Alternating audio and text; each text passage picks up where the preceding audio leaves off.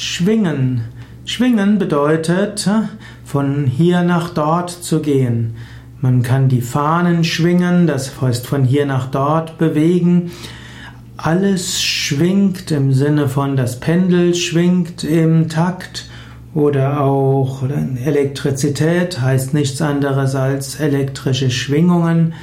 Man kann auch sagen, jede Musik ist das Schwingen von Luftpartikeln. Und auch hm, die Flügel eines Vogels werden als Schwingen bezeichnet.